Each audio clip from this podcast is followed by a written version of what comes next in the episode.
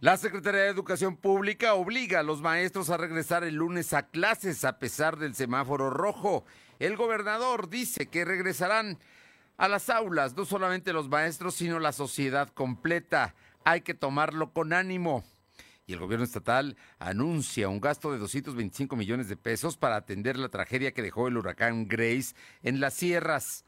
Empresas de autopartes poblanas anuncian más paros técnicos y sus trabajadores cobrarán salarios al 50%. En Puebla Tecnológica, Michelle Olmos nos habla esta tarde sobre 20 mil afganos que recibirán refugio gracias a Airbnb. La temperatura ambiente en la zona metropolitana de la ciudad de Puebla es de, en este momento, ojo, es de 17 grados. Lo de hoy te conecta. Hay bloqueos en el puente internacional. Está pidiendo el apoyo de la policía. Noticias, salud, tecnología, entrevistas, debate, reportajes, tendencias, la mejor información. Lo de hoy radio, Lo de hoy radio con Fernando Alberto Crisanto. ¿Qué tal? ¿Cómo está? Muy buenas tardes, muy buenas tardes. Hace un momento le dije de lo de Michelle Olmos y nos habla sobre los 20 mil afganos que recibirán refugio eh, gracias a Airbnb, que es eh, pues una empresa. Vamos a escucharla en unos minutos más. Por lo pronto, muchísimas gracias a todos los que nos sintonizan esta tarde. Esta tarde que ha sido muy especial porque el día de hoy, por más de dos horas, dos horas casi 15 minutos, eh, un grupo de maestros de la Coordinadora Nacional de Trabajadores de la Educación, la CENTE, allá en Chiapas, bloqueó, bloqueó, no, no, no dejó que se bajara el presidente de la República a, a, lo que era la Junta de Seguridad Diaria y luego a la conferencia mañanera allá en Tuzla Gutiérrez. Lo, lo rodearon, lo bloquearon y el presidente verdaderamente tuvo que aguantar, ¿eh? tuvo que aguantar y, y de, declaró y mandó un mensaje desde su camioneta diciendo que él no puede ser rehén de nadie. Y, pero bueno, lo mantuvieron más de dos horas ahí en un asunto que sin duda habla de que hay riesgos y de que, pues, el presidente es el presidente y hay que cuidarlo y hay que respetarlo, más allá de lo que uno pueda opinar de él. Así es que en esa situación él sigue de gira por Chiapas, tres días estará allá y vamos a ver qué, qué resulta de todo esto. Y por supuesto, Olga Sánchez Cordero ya fue eh, anunciada como la próxima presidenta por parte eh, de Morena, que es la propuesta de Morena, que son mayoría. Ellos la van a elegir presidenta del Senado de la República. Gracias a quienes nos sintonizan aquí en la capital poblana, en la XEEG, la 1280 y toda la zona metropolitana. También a quienes están con nosotros en la Qué Buena de Ciudad Cerdán. Me imagino que ya hace más frío que hoy aquí en el 93.5. Radio Jicotepec en la Sierra Norte, nuestra querida sierra que sigue sufriendo las inclemencias y también los desastres allá en el 92.7 y también en la Sierra Norte en el 570 y la Magnífica en el 980 en Izúcar de Matamoros. A todos, muchas gracias por estar con nosotros y hoy y el fin de semana vamos a estar también atentos a lo que ocurra e informándole en www.lodehoy.com.mx y en redes sociales como LDH Noticias, en Facebook, en Instagram, Spotify, en Twitter y, por supuesto, le invitamos a que se suscriba a nuestro canal en YouTube como LDH Noticias también. Ahí, ahí estamos. Vámonos de inmediato con la información. Vamos con mi compañera Aure Navarro y es que el lunes, el lunes regresa pues regresan los niños, pero regresan los maestros y regresan los padres que van a llevar a los niños a la escuela y a los jóvenes, en fin. Hay movimiento el próximo lunes, Aure Navarro, pero también pues contra lo que se había dicho, que el presidente de la República había dicho y el la secretaria de Educación Pública Federal había dicho, y el secretario de Educación Estatal también en su momento tuvo que retomar ese discurso de que no se iba a obligar a nadie a ir. Resulta que sí los están obligando. Cuéntanos, Aure.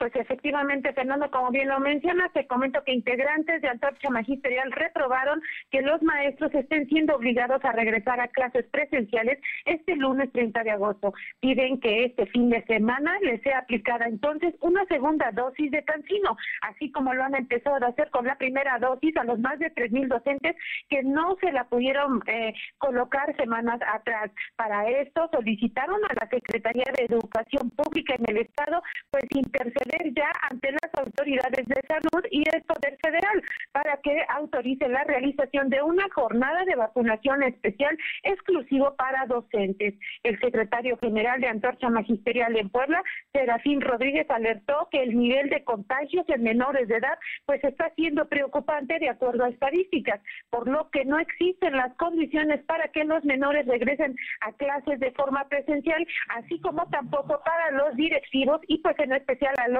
docentes para que estén en clases con los pequeños. Escuchemos.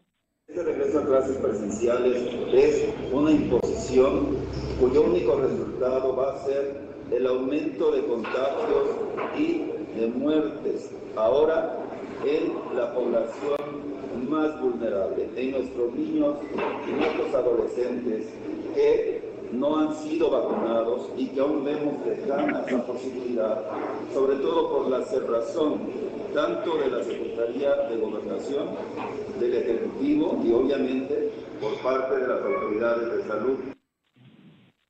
Bueno, tal como lo escuchamos, alertaron que con este regreso a clases presenciales lo único que se logrará en el estado de Puebla, pues es que el contagio de COVID-19 en niños empieza a incrementar aún más, poniendo en riesgo así la vida de los pequeños. Si bien no por el contagio al interior de las escuelas, como argumenta pues así el gobierno, eh, sí porque la mayoría de los padres, como bien lo decía Fernando, pues también con esto reactivan pues todas sus clases de actividades y labores que realizan pues afuera en la calle y bueno, muchos de ellos utilizan el transporte público para sus traslados. De esta forma lamentaron que pese a los llamados que se ha hecho en diferentes estados, incluido Puebla, para que las clases sigan de forma virtual, pues no se ha atendido por la autoridad y por el contrario el Poder Federal no de cuenta incluso tampoco pues de las pésimas condiciones en las que aún gran parte de las escuelas se encuentran, Fernando. Pues ahí está la posición de sindicalistas, pero ha habido otros sindicalistas que están incluso dentro del CENTE que también dicen, eh, eh, están por posponer ¿no? La, el tema de las, del regreso a clases para el lunes, pero bueno, la orden ya está dada. Vamos a ver qué pasa, las escuelas pueden estar abiertas y habrá gente que, que las llene y habrá algunos que no lleguen, ¿eh? Seguramente algunos papás no van a llevar a sus hijos, pero eso ya lo veremos hasta el próximo lunes. Muchas gracias, Aure. Gracias. Y precisamente para hablar de las medidas, eh, el día de hoy el subsecretario de Salud hizo recomendaciones a los padres de familia. Silvino, importante, importante que los niños y los jóvenes sepan de inmediato que, qué es lo que tienen que hacer para evitar precisamente los contagios, que es un riesgo. Y ese riesgo se va a correr. Te escuchamos, Silvino. Muy buenas tardes. Informarte que a días de que comience el regreso a clases de manera presencial, José Fernando Huerta Romano, subsecretario de Servicio de Salud, realizó recomendaciones a los padres de familia para evitar la propagación de COVID, mismas que deben empezar desde el hogar. Esas consisten en el lavado de manos y en el correcto uso del cubrebocas. Además, dijo que desde el hogar se deben enseñar a los niños en mantenerse a la distancia, no estar en contacto con personas enfermas y no hacer eh, grupos de trabajo al interior de las aulas. Escuchemos parte detallada de lo que mencionó el subsecretario. Se ha estado trabajando conjuntamente con la Secretaría de Educación Pública para normar las estrategias en el regreso a clases de una forma muy bien regulada, controlada. Eh, las recomendaciones para los padres de familia se dan en, en razón a dos vertientes. Una, el manejo en casa, que es la educación que los padres de familia deben hacer con sus hijos respecto de las medidas preventivas en las que se enfatiza mucho el aprender a lavarse las manos, el uso del cubrebocas, el mantener la distancia, el no estar en contacto con personas enfermas, y no hacer grupos de trabajo al interior de la escuela y esto se enseña también comentarte que dijo que la escuela debe tener filtros en la entrada de la institución, al igual que en los salones, mientras que los patios debe prevalecer la sana distancia, puesto que son los lugares de esparcimiento. Por su parte, el gobernador Miguel Barroso Huerta dijo que la policía del Estado de Puebla mantendrá vigilancia en los puntos de riesgo, esto por el regreso a clases, y se tendrá coordinación con elementos de seguridad municipal. Asimismo, reiteró que solo se hará la entrega de zapatos, pues consideró que los uniformes se mantienen en buen estado. Sin embargo, pidió a tolerancia a las instituciones educativas que exigen uniformes nuevos. Por último, aseguró que se entregarán subsidios a los transportistas, pero solo a quienes cumplan con el descuento a estudiantes. La información. Bueno, pues ahí están todas las posiciones del gobierno del estado que se van a hacer, incluso aparte de las recomendaciones para la sana distancia, el uso de cubrebocas, obviamente el lavado de manos, ¿no? Esperemos, vamos a ver si hay agua en las escuelas, ojalá, ojalá para que todo esto fluya y de que es muy importante que los niños y los jóvenes lo sepan, porque la, quienes decidan sus papás llevarlos, hay que cuidarlos también. Y bueno, pues ahí está el asunto, pero eh, va a haber seguridad pública atenta a lo que suceda. Los maestros no tendrán por qué exigir uniformes nuevos, es lo que recomendó el gobernador hace unos minutos. Y también, bueno, pues eh, el asunto de que eh, se van a entregar sus subsidios a los transportistas, esto para que les cobren la cuota, ¿no? Que les deben cobrar a los, a los estudiantes. Realmente recordemos que el costo de estudiantes es de 6 pesos, puesto que el resto, que son 8.50, que serían 2.50, el restante lo estaría pagando el gobierno de Puebla. Esto, pues, de acuerdo al registro que tenga cada transportista en los pasajes de descuento, Fernando. Gracias. Señor pendientes. Vamos con mi compañera Alma Méndez para que nos comente, porque el rector de la Universidad Popular, la UPAEP, Emilio Baños, habló de, cómo les ha ido ahora que ellos ya tienen dos semanas en este regreso a clases presenciales. Alma de la Universidad Popular Autónoma del Estado de Puebla, Emilio Bayo Sardavín, aseguró que hasta el momento tiene saldo blanco en los estudiantes que ya acuden a esta casa de estudios. Sin embargo, se requiere que se mantengan los protocolos de seguridad que se implementan tanto al interior como al exterior de las instalaciones universitarias. Esto con el objetivo de apoyar a los estudiantes y evitar que sean víctimas de delincuencia en el marco de la primera quincena del modelo híbrido. El académico señaló que en medio de la reactivación económica y ante el regreso a clases presenciales, en escuelas públicas, la principal demanda de la ciudadanía es la seguridad. Baños Sardavín destacó la importancia eh, de todos los sectores de la sociedad para que colaboren para reforzar la lucha contra la delincuencia y comentó que en la capital del estado es necesario reforzar las estrategias de seguridad. Bien, y por otra parte, recuerda que en Explanada Puebla el verano está en modo on. Aprovecha las rebajas de verano y también visita la feria. Visita Esplanada Puebla y pasa un momento inigualable. Aproveche el fin de semana aquí de Esplanada Puebla. Y vámonos con mi compañero Silvino Cuate, que tiene información sobre la Secretaría de Salud. Hoy es un día de registro muy alto de contagios y también de, de personas em, que, que, que dan positivo, Silvino. Efectivamente, comentarte que la Secretaría de Salud registró 602 nuevos enfermos de coronavirus. En comparación con los datos de ayer, son 22 casos más. También se contabilizaron 48 defunciones. Actualmente hay 104.761 acumulados y 13.697 fallecidos. El subdirector de Vigilancia Epidemiológica, José Fernando Huerta, dijo que en todo el estado hay 1.697 casos activos distribuidos en 122 municipios. Es decir, que el COVID tiene presencia en el 51.61% de la entidad. Además, la Secretaría de Salud tiene registrados a 994 hospitalizados, 132 se encuentran graves. También comentarte que en Puebla hay 12 casos de variante Delta siendo esta la menos frecuente, pues la que tiene mayor presencia es la B1.1.519, así me informó el subsecretario de Salud. El funcionario estatal indicó que desde el año pasado la variante B1 tiene presencia, sin embargo aún no tiene una nomenclatura. Escuchemos parte de lo que menciona decir que de las eh, secuenciaciones que se han hecho en el INDRE, el reporte que tenemos hasta el momento, y hablo nada más de las muestras que se secuenciaron, tenemos 12 variantes Delta reportadas hasta ese momento en el estado, no es la más frecuente. La más frecuente es una cepa que ha circulado desde el año pasado, que se ha denominado B.1.1.519, no tiene todavía eh, nomenclatura con letra griega, pero es la que realmente está circulando en nuestro estado en forma más frecuente. Se han documentado las variantes de interés y las variantes de preocupación, pero Delta en lo, en lo particular también comentarte que en otro tema dijo que en la jornada que comenzó el día de ayer, en 77 municipios se aplicaron 42.952 vacunas contra COVID.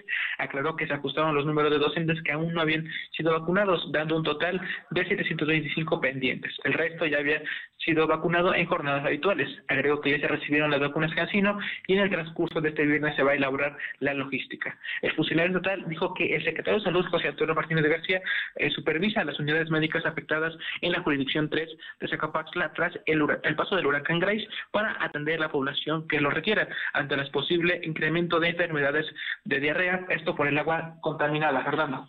Bueno, pues mucho trabajo por delante. Gracias, Silvino. Buenas tardes. Vámonos con mi compañera Luz María Salles, porque en Acatzinco fallece un sacerdote de COVID. Te escuchamos, Luzma, muy buenas tardes. Hola, ¿qué tal, Fernando? Muy buenas tardes para ti, nuestros amigos de lo de hoy. Te comento que Luis Alberto Loyola, mejor conocido como el Padre Luigi, era encargado de la parroquia de San Juan Evangelista del municipio de Acaxingo. La, madrugada de este viernes perdió la vida, trascendió que la causa fue por problemas respiratorios. Esta información empezó a circular aproximadamente a las 3.45 de la, de la madrugada. Hasta el momento no se ha dado a conocer alguna información por, la, por parte de la Arquidiócesis de Puebla. Descansa en paz el Padre Luigi, mejor conocido aquí en el municipio de Acaxingo, Puebla. Hasta aquí mi reporte, regreso contigo, Fernando. Gracias. Son las 2 de la tarde con 16 minutos, 2.16.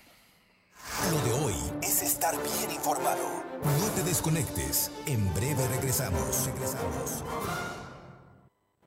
¿Mejores herramientas para tu negocio? ¡Ah! Contrata el nuevo paquete de Megacable para tu empresa, con internet ilimitado y dos líneas de teléfono fijo para que siempre estés conectado, juntos a un superprecio. Va, de Megacable Empresas. Siempre adelante contigo. 33 96 90 0090. Tarifa promocional. En la Cámara de Diputados trabajamos en beneficio de las y los mexicanos. Ahora los apoyos son un derecho para personas con discapacidad, adultos mayores y estudiantes. También garantizamos el acceso a la movilidad con seguridad vial y calidad. Y frente a la pandemia, regulamos el teletrabajo y prohibimos la subcontratación de personal. Estas leyes ya son tus derechos. Cámara de Diputados, Legislatura de la Paridad de Género. Ven a Coppel y sácate un 10 este regreso a clases con Lanix. Haz las tareas en una laptop Neuron Flex que se convierte en una tableta con pantalla 360 Touch. Estrena un smartphone M7T con pantalla de 6 pulgadas y para los peques, una tableta RX8 con protección anticaídas. Equípate en Coppel con Lanix. Mejora tu vida. Coppel. Dicen que todos los partidos son iguales. No estoy de acuerdo. Habemos quienes sí nos preocupamos por las necesidades básicas de nuestros municipios. Nosotros sabemos que en las regiones de Puebla hay gente talentosa y trabajadora que reclama nuevas opciones. Somos PSI, un equipo joven que quiere darle voz a aquellos que más lo necesitan. ¿Y tú, jalas? ¿Y tú jalas? Yo jalo.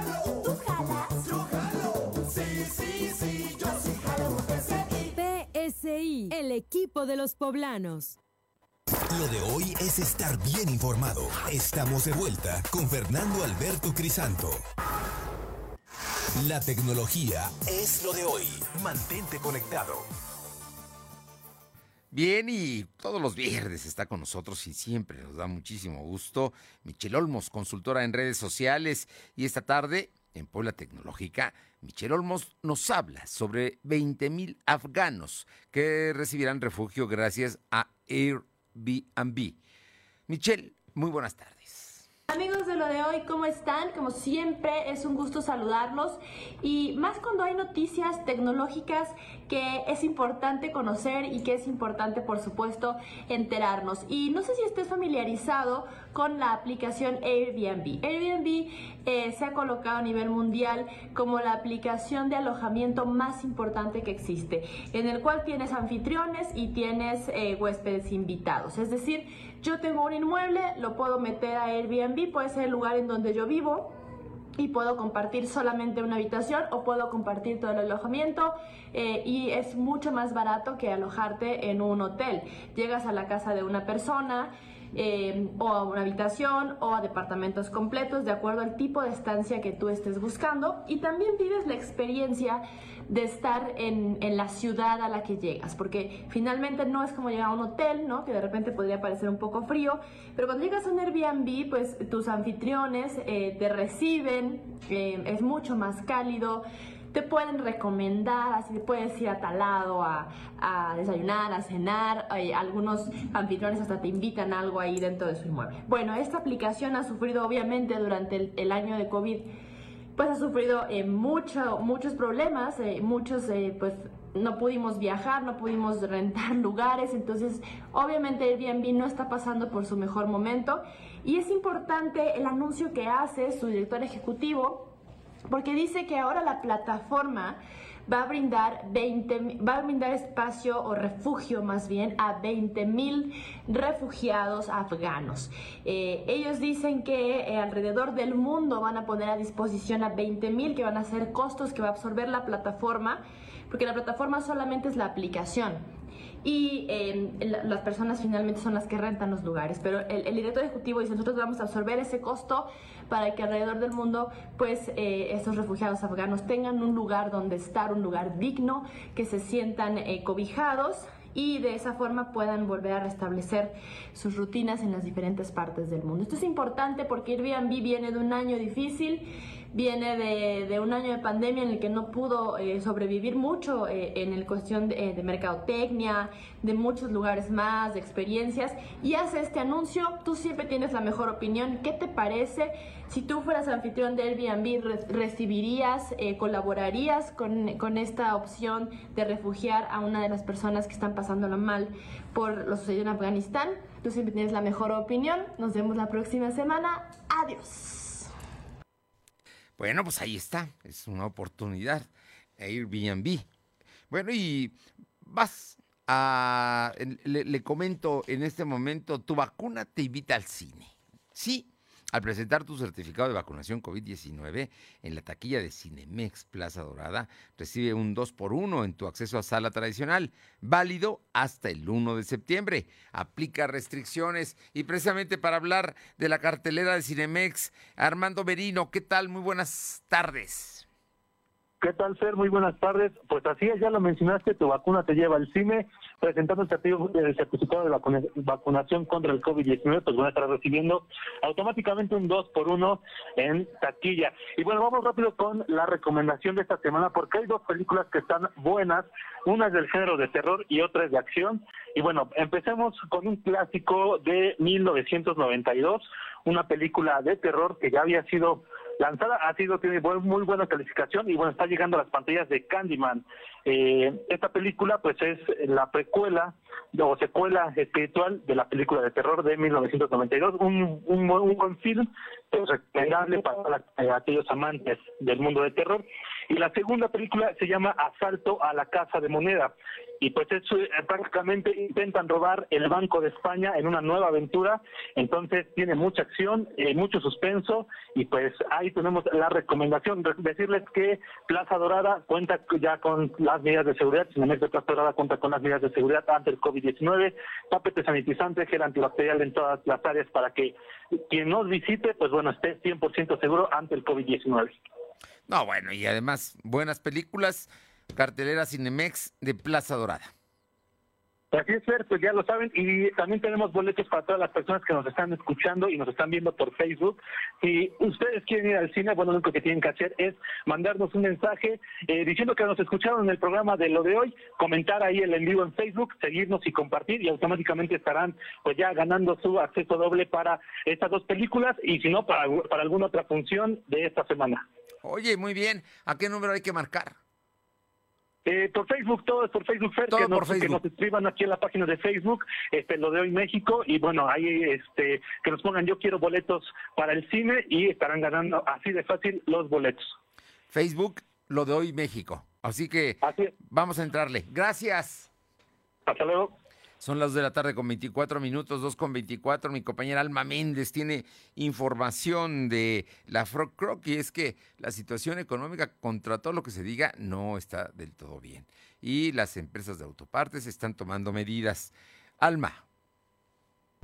El secretario general de la organización FROC con labor, René Sánchez Juárez, dio a conocer que para preservar empleos en empresas de autopartes se mantendrán esquemas de paros técnicos con 50% de salario. Recalcó que se busca mantener sin recortes las plantillas de personal y preservar la estabilidad laboral, por lo cual al arranque de este segundo semestre se optó por detonar paros técnicos. Sánchez Juárez afirmó que las prestaciones de los 30 mil obreros afectados no se verán impactadas, pues están blindadas con contratos colectivos de trabajo. Finalmente aseguró que se observa que se carece de garantía que se pueda mantener la producción al 100%, por lo cual, a la espera de que se regularice el suministro de microsistemas y otros componentes.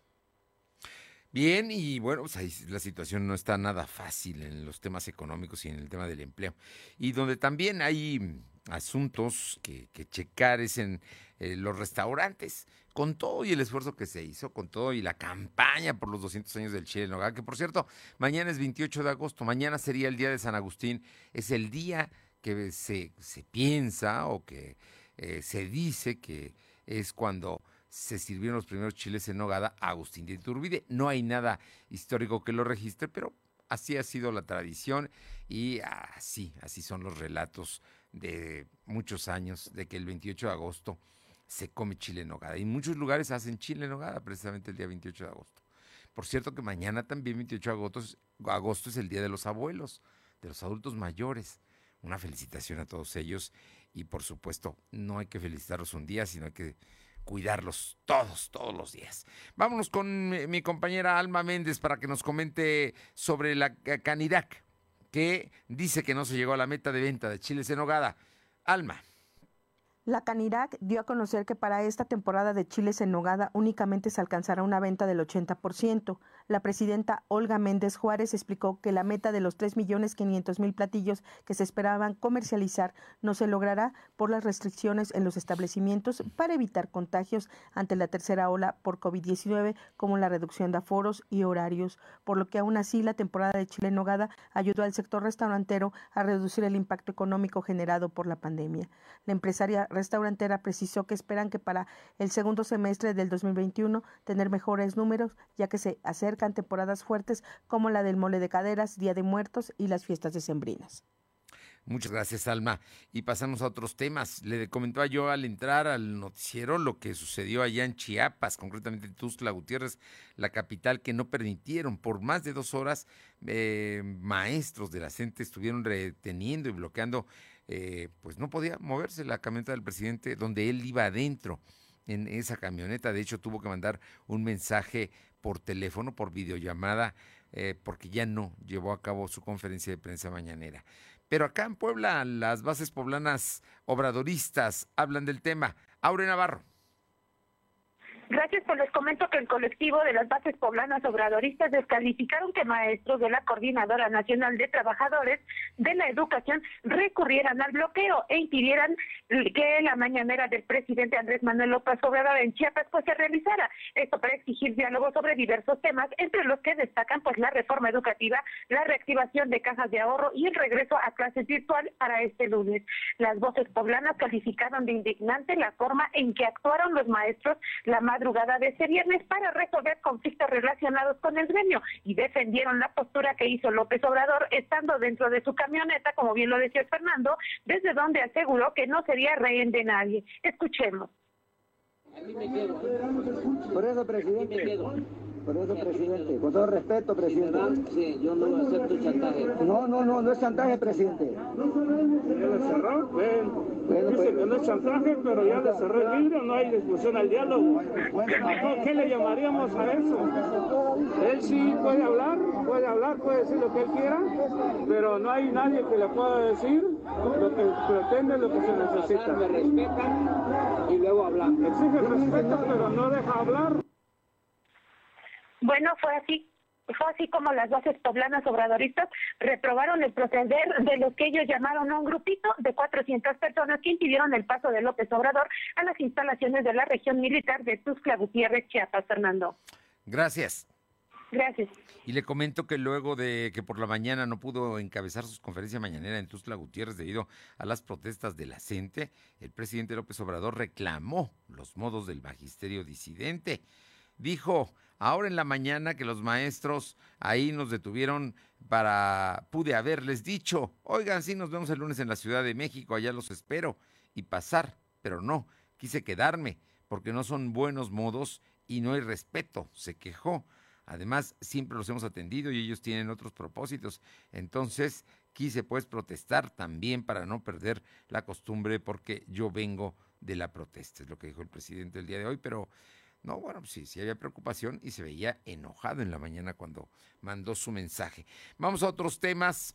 Silvino Cuate, el paso de Grace, estamos cumpliendo una semana de que esto ocurrió, fue la madrugada del en la noche del viernes, madrugada del sábado, cuando empezó a, pasar por territorio poblano. Ya hay un monto de lo que el gobierno va a destinar directamente. Platícanos. Efectivamente, la Administración Estatal de Puebla dispondrá de dos, 225 millones de pesos de recursos propios. Es una primera etapa, pero la, atención de daños provocados por el huracán Grace en 38 municipios ya se empieza a atender. Al momento se tiene un total de 29 mil hogares dañados. El gobernador Miguel Barroso Huerta reveló que el gobierno se encuentra en un estado de emergencia, pero de pie, ya que este viernes se pusieron en marcha los programas de apoyo, entre ellos la entrega de 300 mil láminas para reparar los techos. También comentarte que por su parte la secretaria de Finanzas del Estado, María Teresa Castro, indicó que en una primera etapa pues, se van a destinar los 225 millones de pesos para la entrega de apoyos y aseguró que no se va a endeudar al Estado con todas las acciones que se están llevando a cabo en la zona norte de Puebla. Fernando. Bueno, pues ya está eh, establecido, ¿no? 225 millones de pesos y no se van a endeudar. Oye, y por otra parte, el secretario Javier Bay, el secretario de Bienestar, va a estar atento. Efectivamente, comentó que Barroso Huerta que los apoyos del Estado son independientes de los de la Federación. Pues la reunión con el secretario Javier Maya Rodríguez solo se dio porque el Bienestar Federal pues va a tener su propio censo para brindar los apoyos, pero por cuentas separadas, Fernando. Bueno, pues vamos a estar muy, muy atentos. Por lo pronto son 225 millones de pesos para entregar apoyos en especie, servicios para la limpieza de caminos y apoyo a la agricultura. El apoyo a la agricultura, ¿cuántas? Ahí es importante, no hablaron de montos. Efectivamente no se definió algún monto en específico, únicamente el gobernador aseguró que todas las, hectáreas que fueron dañadas pues se van a estar recuperando. Entre los cultivos que se perdieron son maíz, frijol y café, Fernando. Gracias. Buenas tardes. Son las 2 de la tarde con 31 minutos, 2.31. Lo de hoy es estar bien informado. No te desconectes. En breve regresamos. Regresamos. Somos la mejor red de telecomunicaciones en México para tu negocio. Conecta tus oficinas y sucursales con la red más poderosa de servicios a través de conexiones de Internet o redes privadas virtuales con la máxima velocidad de conexión de hasta un gigabit por segundo. Descubre la red que tu negocio estaba esperando. Metro Carrier Evolution 3396 96000.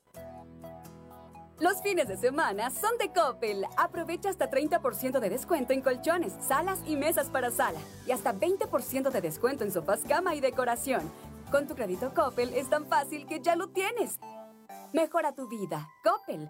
Válido el 29 de agosto. Consulta productos participantes en tiendacoppel.com. En la Suprema Corte, la e-justicia llegó para quedarse. A través de Internet y con firma electrónica, se pueden promover todos los asuntos de la competencia de la Corte. También, dar seguimiento a los juicios de amparo, consultar expedientes y recibir notificaciones desde cualquier parte del país.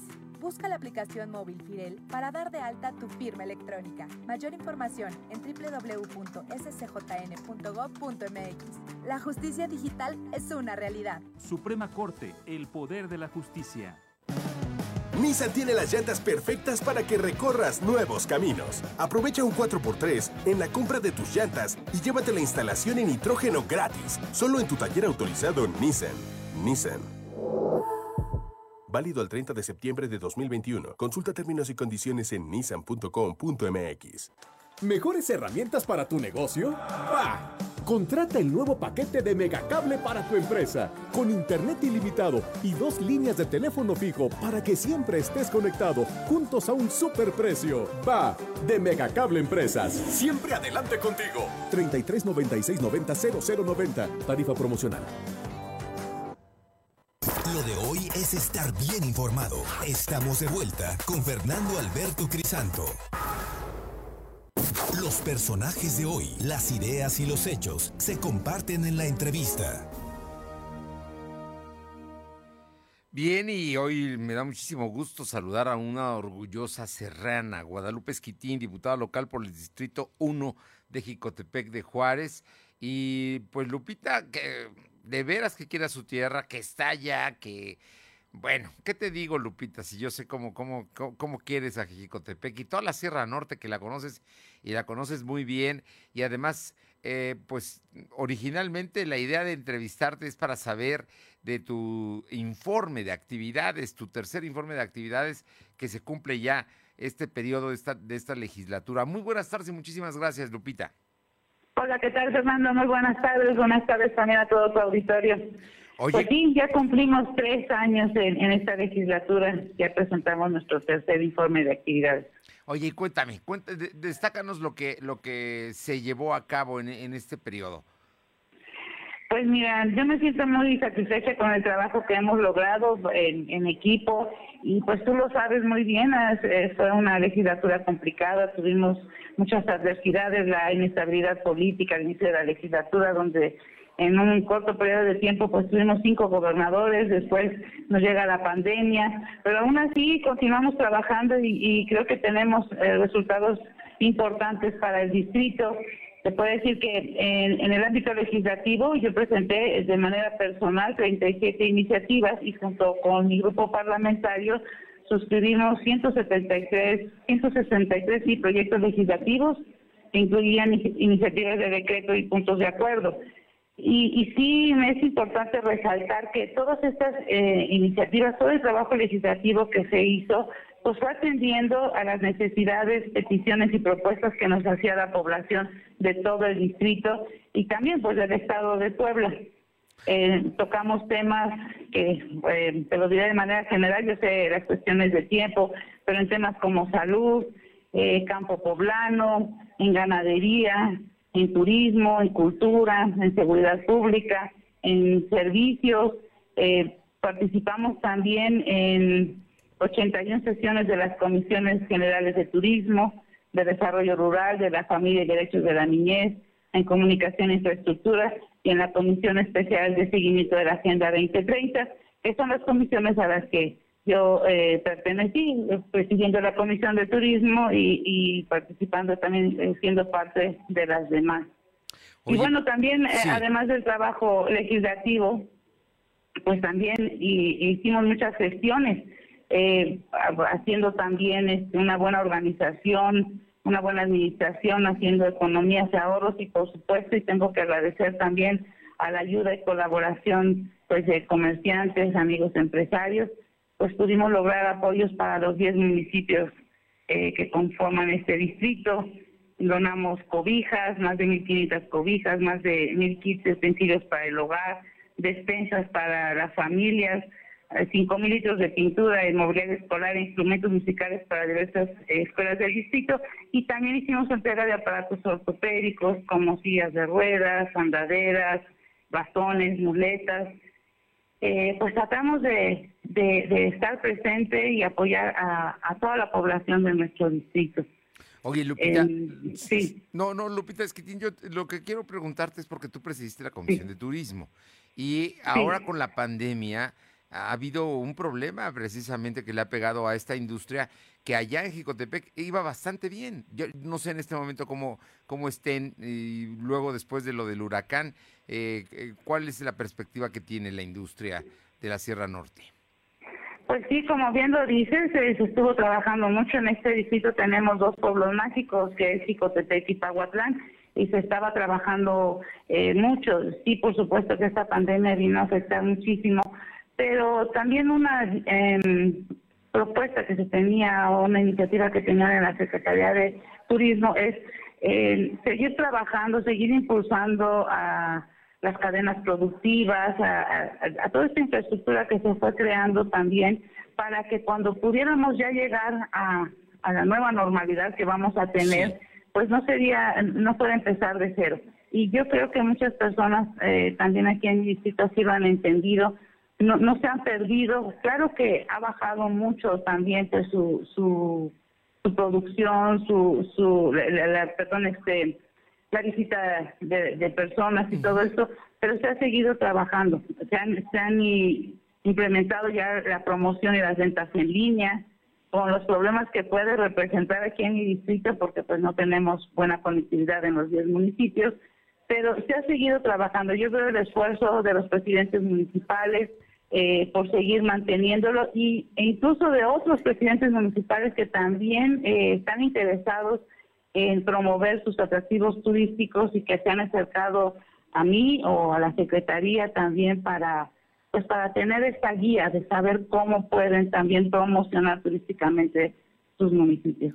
Bueno, además la sierra es bella, bellísima y tiene paisajes y tiene... Sí, la verdad es que eh, aunque se enojen algunos de mis compañeros, la, la sierra es muy bella, es muy especial. No, ya lo creo, ya lo creo y sí vale mucho la pena. Oye, Lupita, y precisamente hablando de ustedes, de los serranos, de lo que vale la pena, sé que tus paisanos en este momento están sufriendo las consecuencias de Grace. ¿Cuál es el cuál es el llamado que piden? Porque creo que la ayuda ha sido, pues ha llegado, pero muy, muy por goteo, ¿no? De- de- del apoyo oficial que se ha comentado que tendrá que llegar. Así es.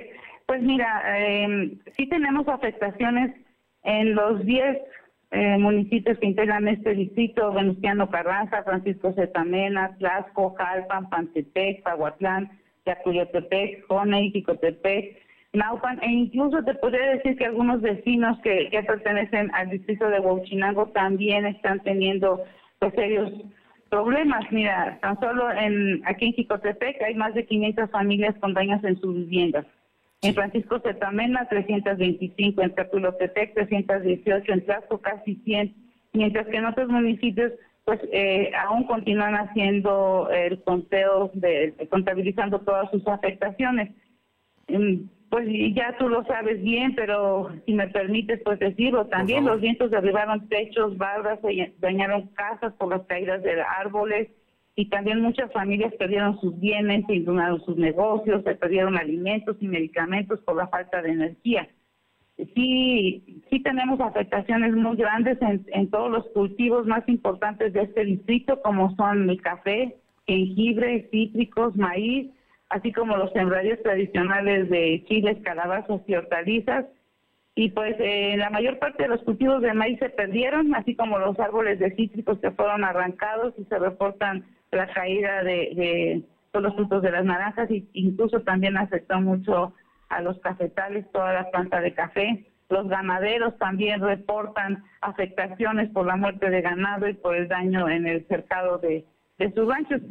Sí, que quisiera decir que, y les reconozco también que desde el primer momento, pues las autoridades locales, junto con el ejército, protección civil, asociaciones y la población, se ha estado trabajando y actualmente ya están abiertas la mayoría de las via- vialidades principales, pero sí hay un gran número de comunidades que siguen sin energía eléctrica, que siguen con caminos eh, eh, bloqueados y que sus viviendas pues siguen sin ser reparadas. Eh, Nos eh, decían también en CFE que se espera que en aproximadamente uno- en unos ocho días se pueda restablecer el servicio eh, de energía eléctrica en todas las comunidades. En este momento a mí me reportan que Honey y Calpan continúan sin luz. Y, y sí es una labor titánica, yo, lo entiendo, pero pues también necesitamos pues sí de la ayuda y de la solidaridad de todos que requieren de víveres, de ropa, de alimentos enlatados, de agua embotellada, de medicinas, también de materiales para la construcción. Hay muchísimas casas que se volaron los techos, necesitamos láminas, también desinfectantes para combatir la proliferación del mosquito del dengue, que tú sabes también que eso es un problema para nosotros, además de la pandemia que tenemos por COVID, pues ahora también eh, no queremos casos de dengue. Y Oye, pues, pues- eso es, eh, ese es el reporte. De verdad, eh, aquí no- nos dicen algunas autoridades que prácticamente aquí en la sierra detuvimos el huracán. Entonces Pues sí hubo muchísimas afectaciones. Hay más municipios poblanos afectados que en Veracruz. Y entró por Ay, Veracruz, ¿no? Digo, sí. ese es el tamaño del- el- de lo que dices, que Puebla eh, fue, digamos, la cortina que resistió el paso del huracán, ¿no? Y por eso el... Cuando menos detuvo la intensidad con la que iba. Sí, sí hay muchísimas afectaciones y pues bueno, sí reconozco que se va trabajando. A nosotros nos está costando también mucho trabajo poder tener estos reportes porque hay municipios aún incomunicados, o sea, apenas Sí. hemos podido tener comunicación con ellos, algunos de hecho hace, uno, hace unos minutos que pudimos comunicarnos. Pues Lupita Esquitín, no sabes cómo te agradezco estos minutos, reconocer tu gran trabajo como legisladora, como una serrana que quiere a su tierra y que está comprometida, porque yo estoy seguro que aunque ya no seas legisladora, vas a seguir trabajando por Jicotepec y todos los Claro. municipios alrededor. Y, y por supuesto que nuestra solidaridad con todos ustedes. Aquí en Puebla hay, como tú sabes, centros de acopio para enviar eh, alimentos, eh, material de, de sanidad y, y- y agua, ¿no? Que sería lo, lo más indispensable. Ahora hablas de materiales para construcción, por ejemplo. Son temas que se están viendo acá en distintos lugares, tanto del gobierno del Estado, eh, lo está haciendo el sector privado, en los centros comerciales, también se están estableciendo en algunos eh, grupos políticos, en fin, la gente está trabajando y, y yo creo que pues tenemos que ayudar. Es el momento de la solidaridad con nuestros hermanos serranos. Y Lupita, te mando un abrazo fuerte y esperemos que pronto, pronto pasen estos momentos de emergencia. es bienvenida. Muchísimas gracias, te agradezco mucho el espacio que me permitas pues hacer este recuento y también esta petición a, a, a la población en general, pues solidarizarnos en estos momentos. Es el momento de la solidaridad y seguramente va a haber respuesta positiva de los poblanos en general. Te agradezco muchísimo, Lupita. Esquilín. Muchas gracias. Buenas tardes. Un abrazo. Buenas Gracias. Vámonos ahora con más información. Mi compañera Alma Méndez dice que el Consejo Coordinador Empresarial ya presentó perfiles para la Secretaría de Desarrollo Económico en el municipio de Puebla. Te escuchamos, Alma.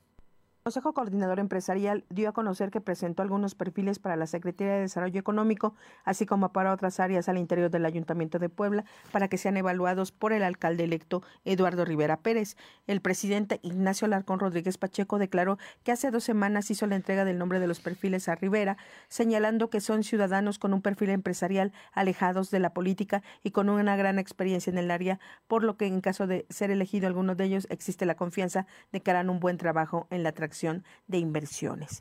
A pregunta expresa de quiénes son los perfiles, aseguró que debe ser el presidente electo quien dé a conocer los nombres propuestos por el Consejo Coordinador Empresarial. Bien, y por otra parte, la reactivación económica también generó que se reactivaran los robos. Te escuchamos, Alma. Mayor movilidad de personas y más negocios abiertos al público, por lo que los delitos que van al alza en Puebla son el robo a transporte público, robo a camiones de carga, robo a traducente, robo a comercio y robo de vehículos, informó el vicepresidente de Seguridad en la Red Mexicana de Franquicias, Roberto Esquivel Ruiseco. Con relación al robo a comercio, Esquivel Ruiseco precisó que los pequeños establecimientos son los más afectados como fonditas y cafeterías, ya que las grandes empresas no han reportado un incremento de robos. Finalmente, el experto en seguridad mencionó que ya tiene ubicadas las las zonas y horarios donde se tiene un alto índice de asaltos y esto se dio a partir de la reapertura de negocios, por lo que la incidencia delictiva comienza a incrementar. Bien, y por otra parte, vamos con mi compañera Aure Navarro para que nos comente, porque, bueno, el presidente nacional del PAN, Marco Cortés, tuvo una reunión y recibió el apoyo del presidente municipal electo de Puebla, Eduardo Rivera. Aure, platícanos de esto. Efectivamente, el presidente nacional del PAN, Marco Cortés, respaldó las decisiones que el alcalde electo Eduardo Rivera Pérez está tomando para hacer su plan de trabajo municipal, así como la asignación de carteras como parte del gabinete que lo acompañará en su administración, que iniciará, recordemos, el 15 de octubre. Tanto Rivera Pérez como Marco Cortés se comprometieron a seguir trabajando en favor de Puebla para demostrar a las fuerzas políticas opositoras que los mejores gobiernos son los encabezados por el PAN. A lo largo de esta semana, Rivera Pérez se ha reunido con eh, sus regidores y quienes forman también parte de su equipo de trabajo, además de sostener reuniones como la que tuvo con el gobernador de Yucatán, Mauricio Ávila. Es así como está cerrando este viernes, reunido con Marco Cortés, quien se comprometió a mantener su palabra de respaldar las acciones de gobierno que emprenda Rivera Pérez a partir del 15 de octubre, Fernando. Bien, tuvo una reunión con Marco Cortés, ¿no? Eh, Lalo Rivera, el día de anteayer. Así es, Fernando. Incluso, bueno, comentarte también en este sentido que es así como se están respaldando todo lo que, todos los trabajos que se están haciendo precisamente para poder cambiar el rumbo de Puebla, como lo ha anunciado Eduardo Rivera Pérez. Y bueno, también recordar que a mediados de esta semana, pues dio a conocer que Miriam Arabián Cotelén será la titular de la Secretaría de Desarrollo Urbano y Sustentabilidad, así como Karina Romero Alcalá como secretaria de Igualdad Sustantiva de Género, Alejandro Cañudo Priesca, quien se ha destacado por su trabajo, pues también estará nuevamente al frente de la Secretaría de Turismo y Adán Domínguez Sánchez en la gerencia de gobierno, Fernando. Bueno, pues ahí, ahí están las propuestas ya hechas, e incluso una periodista mostrando que va a ser un gobierno plural, el de Lalo Rivera. Muchi- ¿Algo más que tengamos, Aure?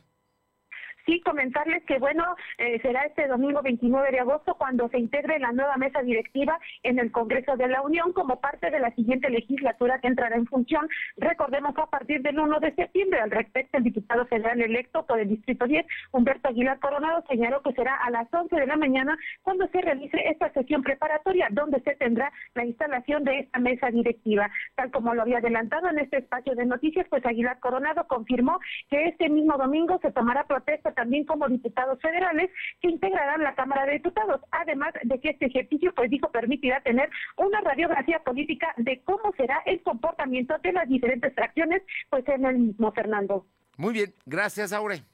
Gracias. Vamos rápidamente con mi compañero Silvino Cuate para que nos comente, porque, bueno, pues el tema de las notarías sigue, si- sigue, sigue dando nota, porque algunas se van a cancelar. Cuéntanos, Silvino.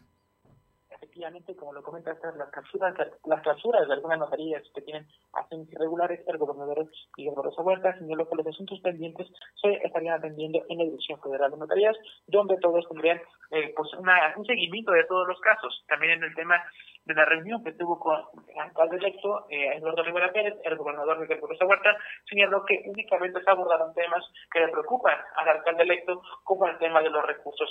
Y también comentarte que en otro tema, eh, la, inter- en la intervención de la Secretaría de Planeación de Finanzas de Puebla, María Teresa Castro Corro, señaló que el programa de reemplacamiento obligatorio eh, se pospuso, puesto que la pandemia aún sigue afectando a varias personas y prueba de ello son el incremento de contagios. Sin embargo, quienes deseen tener un reemplazamiento pueden acudir a las instalaciones de la Secretaría de Finanzas. Fernando. Muchísimas gracias. Buenas tardes. Son las 2 de la tarde con 51. Lo de hoy es estar bien informado. No te desconectes. En breve regresamos. Regresamos. Los fines de semana son de Coppel. En la semana gamer encontrarás grandes descuentos en tus equipos favoritos. Aprovecha hasta 15% de descuento en consolas, hasta 25% en accesorios de videojuegos, hasta 20% en títulos de juegos y barras de sonido y hasta 15% de descuento en bocinas Bluetooth.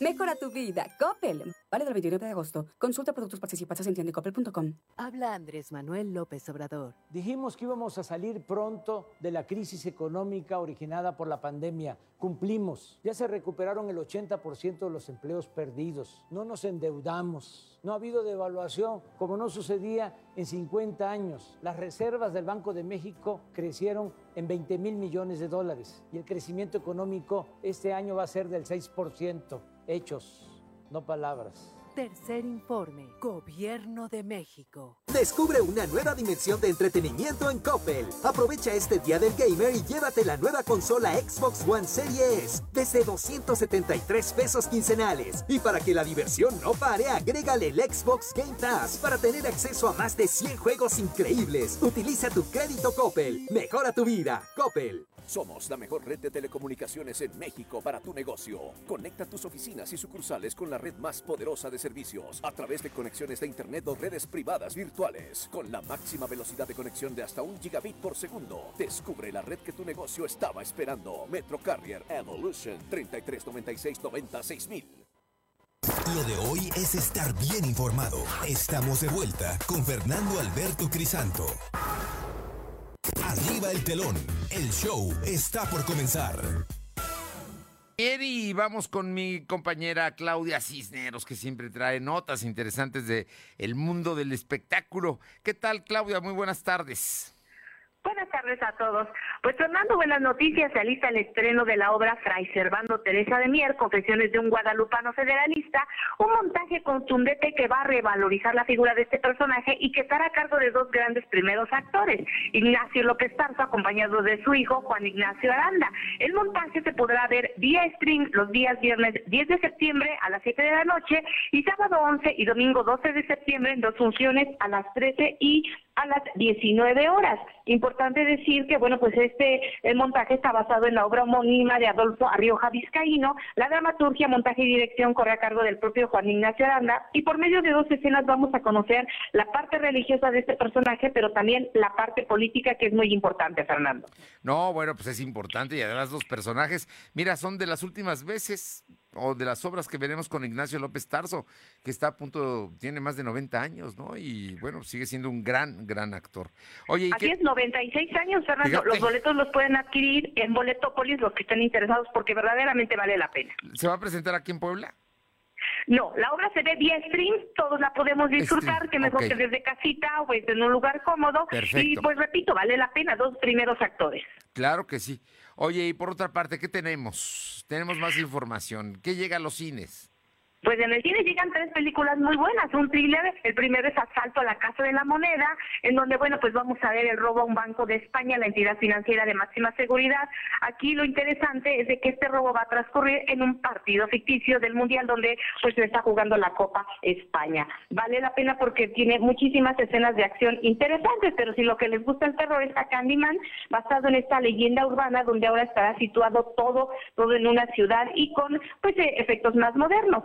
Pero si lo que es la comedia francesa lo que les gusta, les recomiendo muchísimo Una familia en apuros, donde vamos a ver una pareja joven que tiene a su hijo recién nacido y los abuelos pues están peleando por cuidar a ese pequeño nieto, Fernando. Bueno, eh, ¿qué nos vas a regalar? Es viernes. Viernes, pues vámonos al cine y nuestros amigos de Autocinema Escaleta nos están regalando cinco pases para que vayan a disfrutar de este autocinema que está ubicado en Boulevard Interamericano. Como referencia está Lomas de Angelópolis. Llámenos a nuestro WhatsApp, mándenos un mensajito para decir que quieren uno de estos cinco pases al 22 22 38 18 11 y disfruten de esta cartelera este bonito fin de semana. Muchísimas gracias, Claudia, como siempre. Que tengas un buen fin de semana. Gracias. Y vas a surtir tu despensa. Desde la central de abasto hasta la comodidad de tu casa llega la despensa centralera. Si buscas productos frescos, de calidad, a precios realmente bajos, manda un WhatsApp al 2223 79 0101. 222 379 0101. Te ayudamos a hacer tu despensa, apoyando a tu economía familiar, envío sin costo hasta tu mesa. Por México, Puebla y sus mercados, apoya a la economía poblana. La despensa centralera al 222-379-0101. Y vamos a la sierra con mi compañero Adán González para que nos comente cómo están las cosas después de pues ya una semana del paso de Grace. Y ahí viene la tormenta Nora. Adán, te escuchamos. ¿Qué tal, Fernando? ¿Cómo estás? Muy buenas tardes. Aquí, como tú lo acabas de comentar, pues eh, los vientos siguen visitándonos aquí en la Sierra Norte. Pues en espera también y preparándose para este huracán que soltará, eh, o ciclón que soltará las costas de Veracruz. Sobre todo dice que entrará en Autla, en la costa Esmeralda. Pues bueno, eh, pues sigue la situación igual. Eh, en Cotepec, pues ya repartieron tortillas, ya repartieron despensas, lo mismo que en Chicotepla, pero aún no ha estado el conteo eh, pues efectivo de los daños que causó este huracán que azotó hace ocho días la Sierra Norte del estado de Puebla. Y además de que no hay ningún apoyo por el momento ni para la agricultura, ni para las casas y escuelas que fueron dañadas. Bueno, por lo pronto vamos a estar atentos a lo que suceda. Y te pregunto, ¿está lloviendo en este momento allá en Jico? Salió la resolana, ayer ayer llovió, llovió fuerte, está lloviendo por las tardes, eh, ah, también con este, tormentas eléctricas, y bueno, ahorita eh, salió la, ahora sí salió el sol, pero hay eh, neblina alta en la Sierra Norte y vientos moderados que vienen del norte, Fernando. Gracias, Adán. A tus órdenes, muy buenas tardes. Y vamos con Carolina Galindo porque encontraron una, bueno, pues estaban, ¿cómo le, eh, los guachicoles, ¿no? Caro, ¿cómo estás? Buenas tardes allá en El Verde. Fernando, buenas tardes. Comentarte que la Guardia Nacional y la Seguridad Física de Pemex lograron asegurar una pipa cargada con 5.900 litros de gas que estaban siendo ordeñados directamente de una toma clandestina y además ubicaron una camioneta suburban con al menos 10 tanques de gas de 20 kilos que ya habían sido cargados por parte de guachicoleros en la zona de San Salvador el Verde. Desafortunadamente no hubo personas detenidas. Mira, nada más. Oye, y cu- cuéntame, en Tecolutla, ¿qué pasó? También en San Martín, Texme- en San Martín Texmelucan, en San Baltasar Temaxcalac, perdón, la policía municipal logró recuperar un tractocamión que llevaba varias toneladas de varilla que había sido re- pues eh, robado en esta misma población perteneciente a Texmelucan y que pues eh, tras, tras un operativo los ladrones decidieron dejar abandonada la pesada unidad junto a terrenos de cultivo y se recuperó el vehículo. Bien, muchísimas gracias, Caro. Gracias. Y le comento que eh, Paola Roche eh, nuestra compañera en Atlisco dice que el director de un bachiller en Atlisco, Marco Antonio Velasco, dijo que el 90% de las escuelas ya está lista para el regreso a clases. Tan solo el bachillerato que él encabeza, al 100% de los alumnos estarían asistiendo el próximo lunes y están con todas las medidas de sanidad. Además, también, por otra parte, padres de familia gastarán entre 6 y hasta 8 mil pesos para el regreso a clases. Esto entre inscripciones, uniformes y uno que otro que ya ha comprado precisamente los uniformes nuevos. Esto más lo que se invertirá en la adquisición de materiales como gel antibacterial, sanitizante y cubrebocas, entre otros. Bien, es viernes, tengo un buen fin de semana, vamos a cuidarnos. Nos encontramos aquí el próximo lunes. Recuerde que va a haber chubascos en el fin de semana. Mañana, sábado, va a ser un día de lluvias. Vamos a cuidarnos también del COVID. Que la pase bien. Nos encontramos el lunes. Gracias. Fernando Alberto Crisanto te presentó Lo de hoy radio. Lo de hoy radio. Te esperamos de lunes a viernes, de 2 a 3 de la tarde por esta frecuencia, en la cobertura más amplia a nivel estatal. Y síguenos en internet www.lodehoy.com.mx y en nuestras redes sociales como arroba LDH Noticias. Lo de hoy Radio.